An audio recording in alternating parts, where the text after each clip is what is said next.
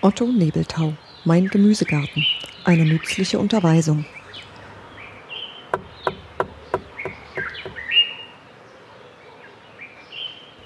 Eines frühen Morgens kam ich in meinen Garten, eben als es begann hell zu werden. Die Pflanzen erwachten und wurden unruhig.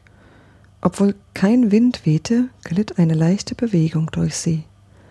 Halb fürchteten sie das Licht und die Feuerstrahlen der Sonne, die sie zu anstrengendem Wachsen antreiben würden, halb sehnten sie sich danach, genau wie der Mensch, wenn der Schlaf von ihm abfällt und er die Arbeit des Tages vor sich sieht.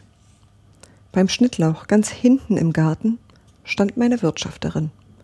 Sie warf den blattgrün fördernden Ruß aus dem Küchenschornstein über die Pflanzen, lockerte den Boden und überschwemmte das Beet mit zwei Kannen Wasser. Was aber tat sie, als sie die morgendliche Pflege ihrer Lieblinge besorgt hatte?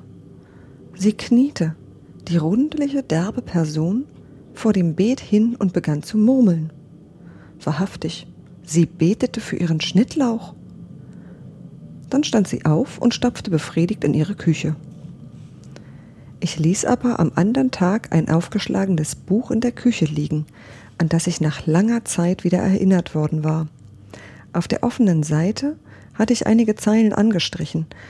Da stand geschrieben, wie ein mittelalterlicher Mönch seine Hände über ein Rettichbeet hält und dabei ausruft Ich beschwöre dich, Rettichgeschöpf, dass du mit keinem bösen Geist Gemeinschaft habest und du den Menschen als heilsames Mittel dienst und dadurch jedem, der von dir nimmt, für seinen Körper Gesundheit und Schutz für seine Seele gewähret wird.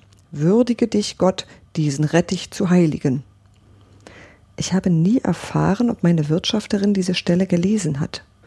Ich glaube aber, sie hat es getan, denn sie war sehr neugierig. Ich hoffe auch, dass sie es tat, denn diesmal wurde Neugier belohnt. Ich wünschte auch, dass ihr Gebet vor dem Schnittlauch und das Gebet des Mönches weithin bekannt würden. Lieben wir unsere Pflanzen so wie sie, dann kann es an nichts mehr fehlen, dann haben wir schon Zutrauen zu ihnen und betrachten sie als Lebewesen, gleichberechtigt mit uns.